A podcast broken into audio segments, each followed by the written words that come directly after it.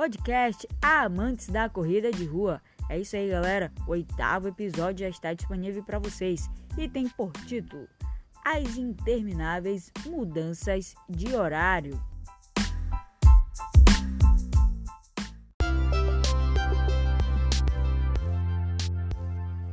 As Intermináveis Mudanças de Horário.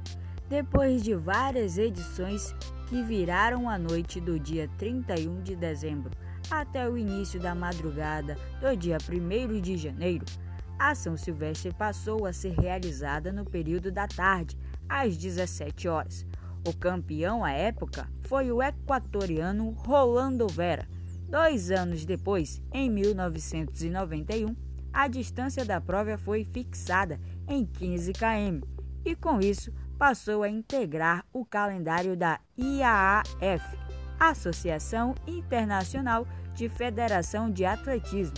Depois disso, a prova mudou de horário mais uma vez e hoje a largada é às 9 horas.